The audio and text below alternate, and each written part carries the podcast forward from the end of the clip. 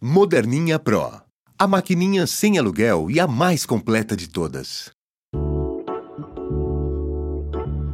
Horóscopo mensal de Escorpião para o mês de novembro de 2016 primeira quinzena, você conta com um período de mais envolvimento com os assuntos da casa e da família. Só não vale dar margem a discussões inúteis, que é uma tendência que está forte na primeira e na segunda semanas. Deixa as pessoas pensarem o que quiserem da vida. Antes de discutir com elas, pergunte-se: o assunto tem mesmo alguma consequência na vida prática de vocês? Se não tiver, Passe a vez. A boa ideia será manter a agenda mais elástica e liberada de compromissos que exijam demais de você nos dias próximos da lua cheia, que vai acontecer no dia 14, já que as demandas e apelos pessoais e familiares tendem a se multiplicar no período. Tudo que você tem que fazer neste mês é zelar pela sua paz de espírito, em primeiro lugar. Reserve um tempo para reunir seus queridos em casa, num pique bem informal e super criativo.